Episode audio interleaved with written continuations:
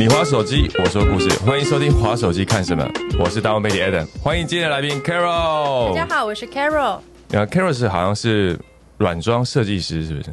对，你可以这样子定义我。那软装设计师，我相信还是很多人不太了解什么是软装啊，它的概念是什么？我简单的说明一下，大家一定都有听过室内设计师嘛。嗯。那其实软装它本身就是隶属于室内设计的其中一环。那你可以想说，呃，从哦，我们建一个房子装修完，你还没有任何家具之前，其实你也没有办法在里面生活嘛，它仍然是一个空屋，嗯，对吧？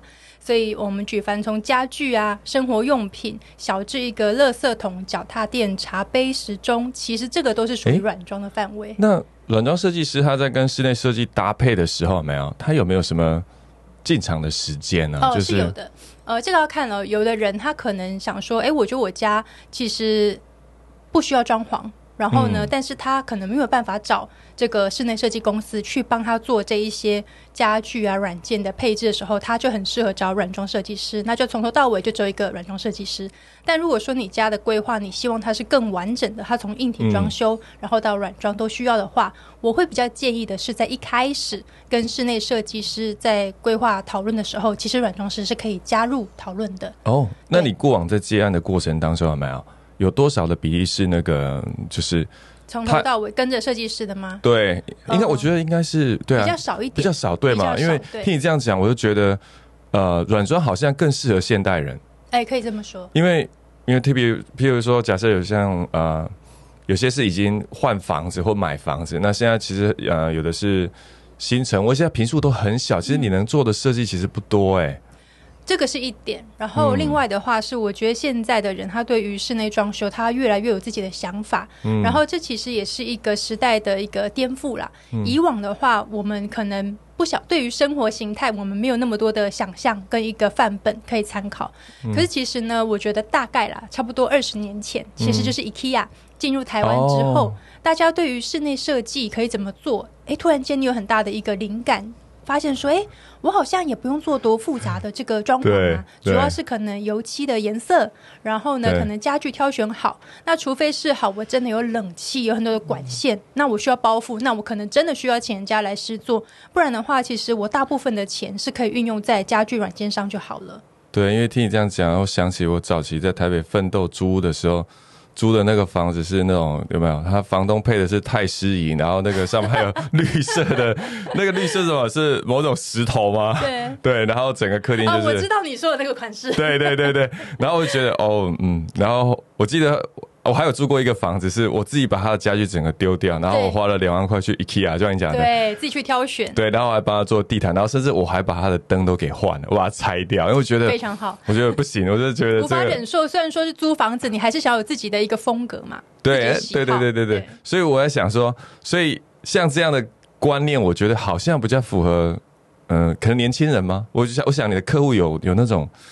我的客户其实他都是跟随我的年龄一起成长的，嗯，因为我大概是差不多呃二十八到三十岁这个阶段开始去做所谓的软装设计，那时候其实好像也不是用软装这个词，当时还没有这样子的一个名词，然后呃，所以找我的人也大概就是落在三十岁，嗯哼，甚至可能二十八岁都有。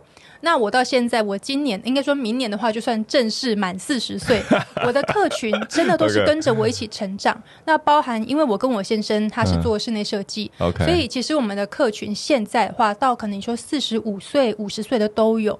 哦，对，它是提升。那透过你，我想要应该说八卦一下嘛，就现在的。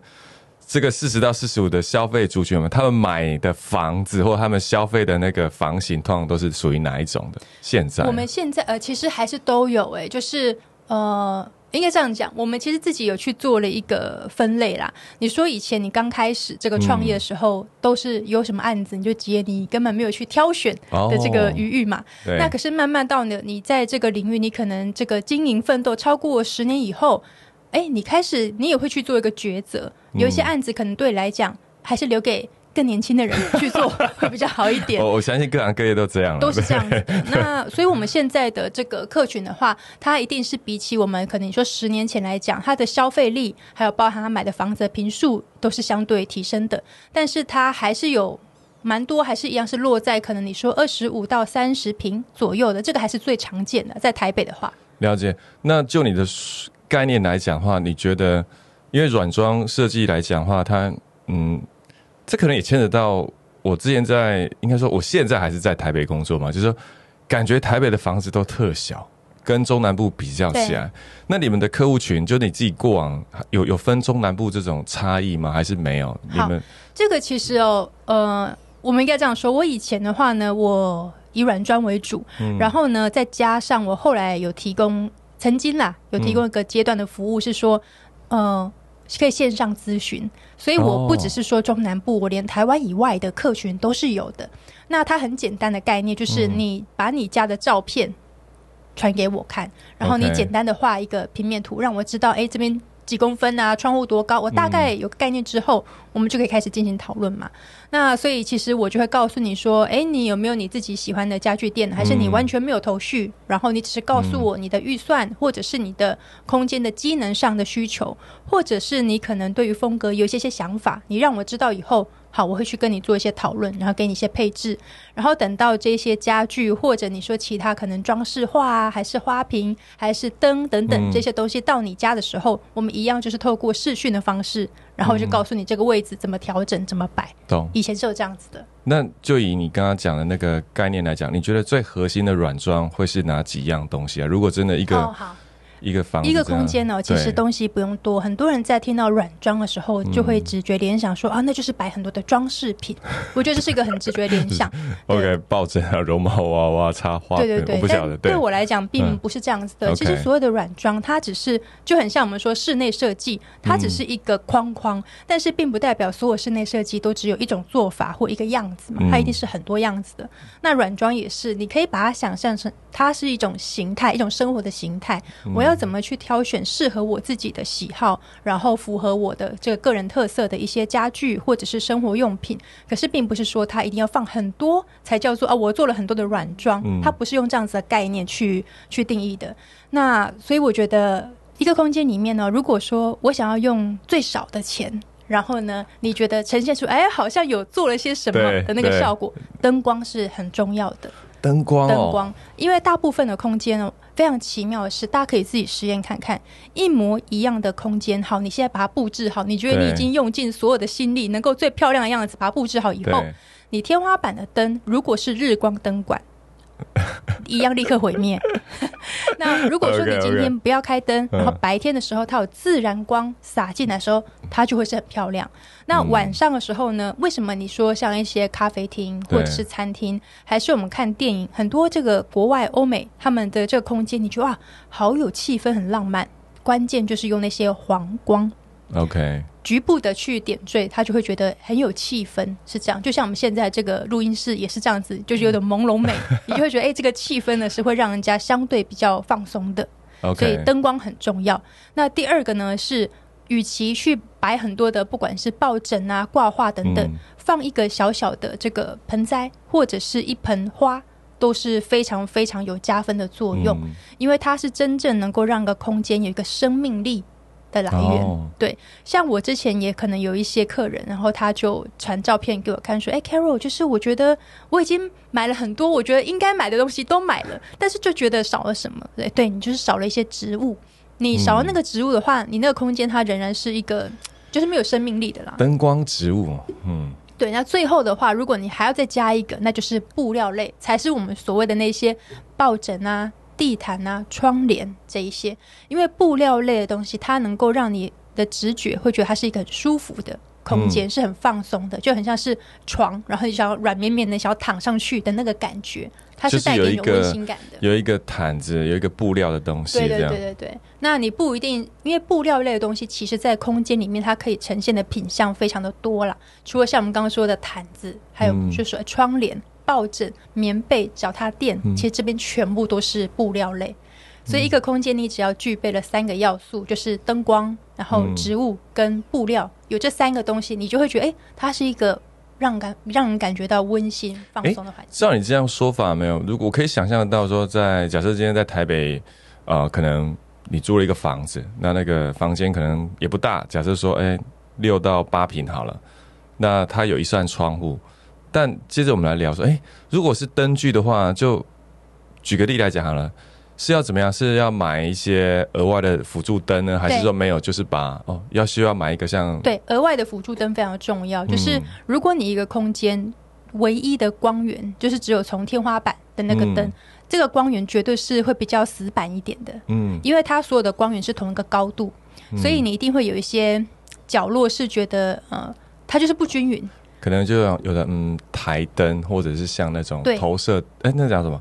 呃，立地的那个叫什么？对，落地灯。落地灯，对对，就是它是一个渐层的高度。像我们刚刚说，第一个天花板的高度它是最高的嘛。嗯。第二个高度就是刚刚提到说，哎，落地灯，它就是大概可能一百三到一百六十五公分左右。第三个就是我们放在桌上，或甚至有些放在地上，它可能像一个圆球一样的那种灯。所以你的灯光它的分布就会从高中低渐层下来。哎，我觉得你讲的很对的原因，是因为像我有一个卧房，我就放了一盏台灯。那平常它是日光灯白光嘛，可是晚上到我就只会切那个黄光。然后我觉得，哎，对啊，那样的感觉氛围就差很多。然后听你这样讲，我就觉得我知道我少了什么，我少了一盏那个真的是落地灯。对，因为我我光想到说，在空间上如果有一个。在地面上的发光物的话，那它的空间感跟它的乐趣性就会，哎，好像又到另外一种感觉去了。尤其是像呃，很多人他可能它是一种切换心情的概念。嗯，你在办公室的时候一定都是很亮的这个日光灯，那它的优点。当然就是帮助你去专注，你可以很有效率跟精神的去完成你的工作。可是你回到家之后，我们要慢慢慢慢让自己进入一个放松休息的状态，不然很多的人其实现在都是属于会有失眠的这个问题。那其实就是因为你在家里面的时候，你要去营造出让你的身体它是慢慢的放松，那所以这个灯光的调整就非常的重要。尤尤其是啊，如果说你今天是可能一家人，那可能有点困难。比方说你自己想要进入睡眠模式，但是其他的人他可能没有办法，所以你不能够直接把这个客厅的灯就是全部关掉，然后开台灯，这可能不行。但是嗯，但如果说你今天是你自己的卧室的空间，好，你觉得？距离你现在要去睡觉，大概有可能一个小时或两个小时。其实你就可以先进去你的卧室，然后就真的是只开一点点这种很微弱的这种灯光。那你可能你不管你要划手机还是看书都可以啦，就是让你自己慢慢的进入放松的状态。哎，因为你刚刚讲一个，我也觉得蛮呃，就是会引起我想说，刚刚讲嘛，灯光可以影响你的睡眠品质，就是哎，透过这些。可能不同的光谱啊，然后会让你心情放松。那有没有什么在卧室里面的设计里面是你最好不要放，放了之后你可能比较不好睡的？有没有？有没有那种跟视觉相关的？如果这样的话，我觉得是色系，就是嗯，因为我们都大概知道说哦，颜色就是有分冷色调跟暖色调嘛。冷色调的话就是呃蓝色啊。灰色就是冷色调，那暖色调像黄色、橘色、红色都是暖色，这个是其中一点。另外一个重点还是在于它的那个鲜艳的程度。你可以想象，如果说你今天在一个空间，那这个房间了哈，它的卧室呢是这个。比较灰阶的，然后可能是深蓝色或者是墨绿色，那你感觉是不是就会觉得比较沉淀？就比较哦，比较沉淀，是比较沉淀的。OK，你你刚刚的感觉是比较阴暗的，对啊对啊，是没有错，它就是让你呈现一种孤独 的感觉。所以对，所以那样子会比较好睡吗？对，因为如果你今天你那个房间是一个红色、鲜红色或者是橘色，它给你的感觉是充满希望。对不对？充满活力，所以你相对就不想睡啦，因为你就觉得它就是一个比较亢奋的状态，是这样子的。哎，是哎，听你这样讲，我突然发现，嗯，我的房间好像那个鹅黄色，鹅黄色是还 OK 哦，但是你如果说再更鲜艳一点，甚至像有很多的这个小朋友，我们可能帮他布置房间的时候，他们喜欢粉红色嘛，嗯，那粉红色这个应该怎么样去运用？我觉得最忌讳的就是说，你把很鲜艳的，像桃红色。这种就是属于饱和度非常高的，越鲜艳的，就是饱和度越高。彩度要降低一点的意思。彩度一定要降低，所以不是说你不能用暖色，而是你的彩度要降低。像你刚刚说鹅黄色，哦，它就相对还算是温馨了。如果你今天是鲜黄色，它给你的感觉就是会更有活力嘛，它那个精神指数就会拉高。你这样一讲，我讲到十几年前我租一个房子，那我进去的时候，他那房子是漆的是那种，嗯，我们那种。警告色的那种黄，哦，那就是很亮的。对，它整间屋子都是漆成那个黄。那时候我觉得就会牵扯到我刚刚我们在聊，就说天哪，台湾的那个就是为什么美学或者是那种状态，就是好像都会特别偏好这种大红大绿，对对，这是这个是有什么特别的原因吗？就台湾的文化吗？还是什么？嗯，其实这件事情我也一直有在观察，你会发现说，不管是从室内啊，或者是我们的招牌，嗯对不对？然后到这个宣传单，还是说我们现在常会说这个长辈的早安文，就是他们都会为什么会想要用这样的颜色？其实他们的观念出发点呢很简单，他就是觉得这样才能够被看见。嗯所以你看台湾的这个街道的招牌，他们都是你比好，你现在开了一间店，然后我也要开一间店，我的招牌一定要比你更高，然后更出来一点，才不会被你的挡到。然后，所以大家都是以这样的心态的时候，我们的街景它就非常的杂乱。可是你去看欧美国家或者像日本来讲好了，他们不是这样的概念，他们是会去思考到说，我今天我的建筑物、我的招牌对于整个市容、对于整个街景，包含这个房子、这个建筑物本身对于整个环境的美感，他们是会去看整体的。他不会去想说，哎、这样我的招牌没有被看见。他不是以这样子的出发点去看这件事情，这个就很非常关键。所以，当我们今天其实香港也是啊，他们的招牌也都是属于很夸张的。那那我们怎么去界定那种所谓的那种嗯，譬如说特色啊，还是刚才讲竞争？那他他有办法脱颖而出吗？如果我的招牌，我我自己才觉得这件事情，因为我你怎么看这阵子我就在想说，嗯招牌并不是你只要做的越大就越好，或者一定要很亮。你的你你今天这家店，如果说我今天是特地就知道你有这家店，我是循着地址过去的话，其实我找路牌我一样可以找到 你的店嘛。懂那如果说我今天是不小心这个哎随意的逛街，其实我也不是因为被你的招牌所吸引，我是被你的橱窗布置所吸引的，所以那个都是一个你要靠近你才会看见的。所以我真的非常厌恶 有一些那种店家，他把他招牌做的非常的大，我就觉得哦，这是很难看。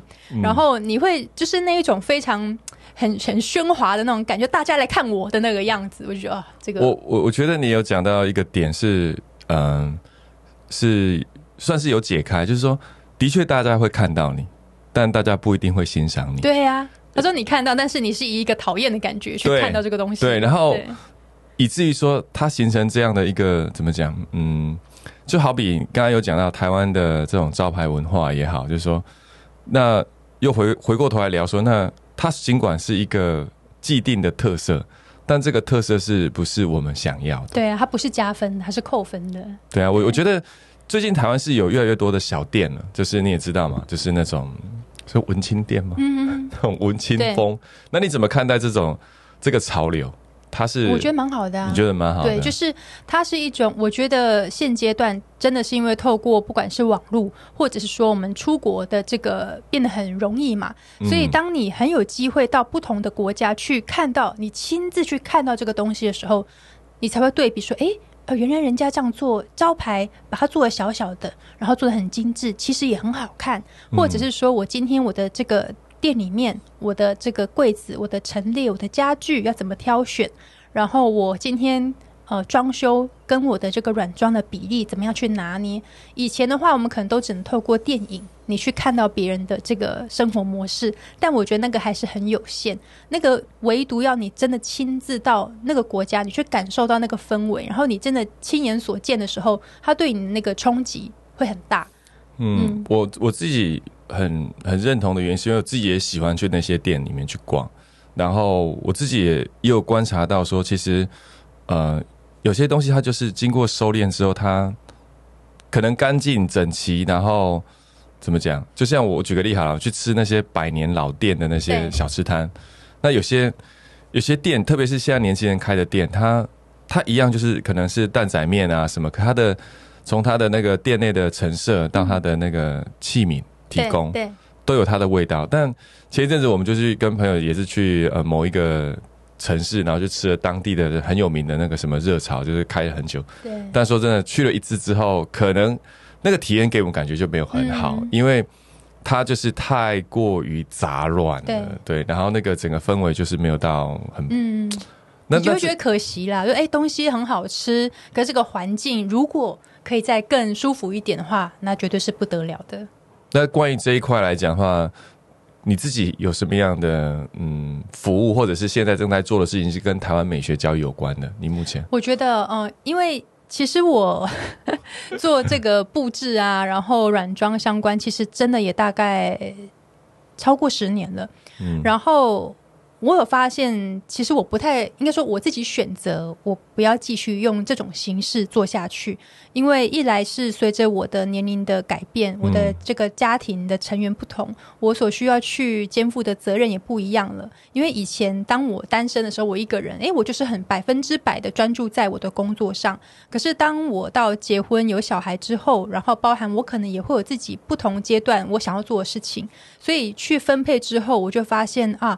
与其一个案子一个案子慢慢慢慢的去进行，倒不如用自媒体的方式。你可能是不管是原本的脸书，或者是 IG，还是透过 YouTube，还像现在录这个 Podcast，对其实我觉得这样的形式，它是一个更有效、快速去让大众知道这件事情。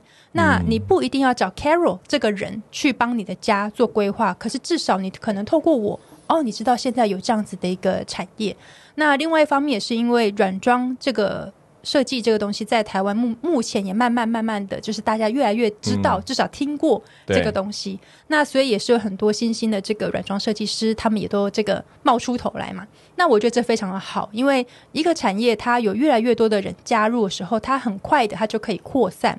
那所以我的角色就变成说，我是透过这种媒体的方式去让大家知道有这件事情。那你去搜寻，你就会发现现在其实有非常多优秀的这个软装师。因为你你讲到媒体嘛，那也聊到就是，哎、我看你出书出很多本、欸，三本三本没有三本很多了，三本。三本应该算 算也算是蛮量产的。对，那你当初出书的动机是什么？以至于你会想要说，除了自媒体之外，也想要出书？哦，这个其实真的，我觉得他要就真的要追溯到大概可能说十十几年前，我刚开始做软装这件事的的时候，就会有这样子的念头产生，因为。在你说十多年前，完全没有人知道软装设计是什么的时候，你也很难去跟别人介绍你的职业是什么，或者是我能够为你的空间带来什么样子的一个帮助。那那个时候都是比较透过讲座的方式，就是在 Internet 还没有到对对，就是你你先用这种方式去让大家面对面的，然后我去告诉你，哎，这个东西是什么，然后它对你的空间能够什么样这个奇幻的这个变化，嗯，然后在那个时候就会发现说，呃，又尤其是。不，嗯、不只是透过讲座，你也会发现说，课程的教学似乎也有它的一个存在的必要性。其实都是一样，它都是一种推广，然后去让大家认识跟理解这件事情。因为不只是软装设计师啊，其实很多的室内设计师，他们通常也都会有这样子的感触。有时候呢，因为我觉得任何领域可能都会有这样的状况。你自己在这个领域耕耘很久的时候，这个对你来说是一个非常非常熟悉的，然后你觉得很理所当然的事情。可是当你在为你的客户就是服务的时候，你会发现隔行真的如隔山。嗯，他完全不了解这个东西的时候，你们的沟通就会有很多的障碍。现在还会这样吗？现在还是会这样子的。哇哦，还是会的。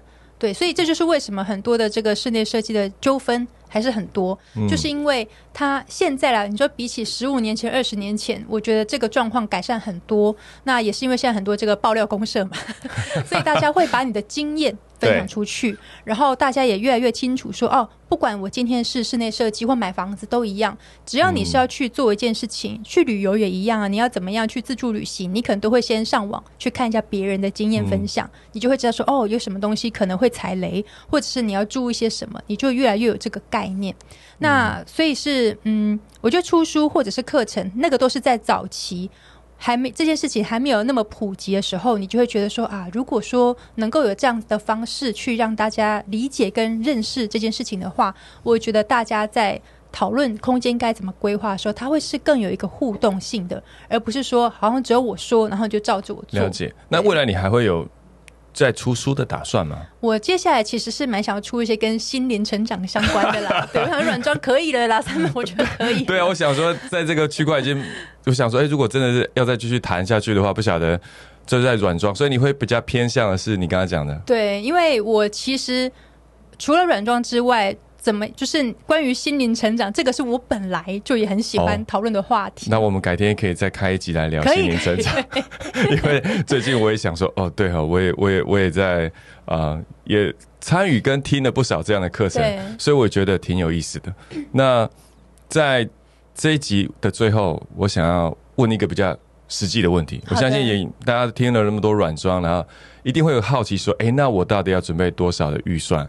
或什么样的空间是怎么样去计算？说那我大概要花多少的费用？好，对这个区块怎么样去去抓？就是如果这个的话，其实我觉得大家应该是用反推的方式。我打个比喻了，这个很多人应该都有听过这样的比喻，就是说，哎，我今天想要请朋友吃饭，那我应该要准备多少钱？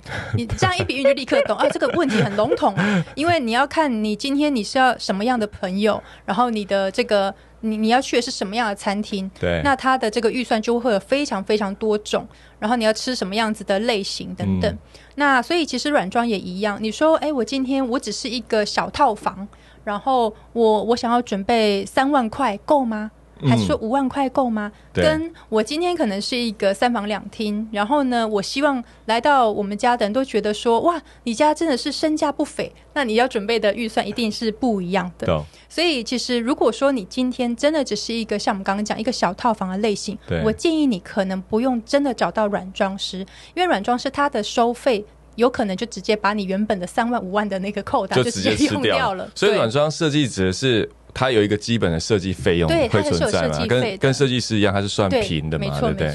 所以软装也是。呃，其实以前的话，这个东西它目前并没有一个标准的规范。因为像我以前的话，我一开始也尝试哦，我刚开始的时候是先用单位数来计算的，可能客厅、餐厅、卧室这样叫做三个单位。那后来呢，我也尝试用平数去算，但是这两个你都会。有点小状况发生，就是好，比方说你你这个空间二十平，然后呢二十平它可能是例如有区分客餐厅，然后跟一个房间，好类似这样子，那你可能就说，哎，Carol，我觉得我们的这一次的规划房间的部分，好像你也只帮我挑了那个床啊、桌子啊。感觉你做的事情没有那么多，那你还是算我二十平的钱，他就会觉得他吃亏嘛。对。但是以软装饰的角度，我们也很常遇到说，一开始我可能跟你讲三单位啊，客厅、餐厅跟卧室，然后你就会说，Karen，你可以顺便帮我看一下我的那个阳台，顺便帮我看一下我的那个浴室。那你说这个一定这个很难有一个，你总会觉得有一方吃亏。所以我后来的一个方式是说。我是有个基本的门槛的，就是说，好，我一样是以可能例例如像三单位，可能三万二或三万五起，这个起这个字就很重要了。OK，你先让我先让你知道说我们的低消大概就是多少钱，然后你觉得哦好像还可以接受，然后人家真的亲自到你们家去。敞开的时候，你再把你额外的需求说，哎，我觉得我这个阳台，或者是我的这个啊，还有个次卧房，还是有个书房，有一两个需求。那如果这样全部把这些零零碎碎需求加起来，大概会变成多少钱？是你的这个服务费或所谓的设计费？那这时候我就可以再评估哦，如果加上这一些的话，原本低消可能是三万五嘛，那全部再加起来可能变成四万块，还是四万二或四万五？那双方都觉得哦是可以接受的，我们再真的进行到下一步去签约，才不会有那一种说，哎呦，就是你跟我算这个评数，可是我觉得我好像没有全部被填满，你就觉得你吃亏。但设计这个东西不是说把它全部做满就叫做好，所以这个就会有一些想法上的落差了。好啊，所以照你的说法来讲的话，至少我们有一个标准，就是如果你预算真的太低，低到低到一个就是。可能你自己去看书买，或者看我的书啦，看我的书，自己去挑东西，这样就好了。对对对，如果真的预算太低，那除非说真的是想要，就像刚刚讲的，朋友进来会哇哦，然后你想要节省一点时间，然后手边有预算，那就可以找软装设计师来做咨询。好啊，那我们接下来就来聊说，那因为你用专业的身份在经营的自媒体，然后也写了三本书，那我相信你现在也有一个身份是，我们可以说是网红。那因为我们刚才有聊到说，那现在身为一个专业的软装设计师，又有影响力，然后你又出了三本书，那因为这样的关系，所以说你也吸引了很多的粉丝，那以至于说，哎，你也开始在接非软装的业配。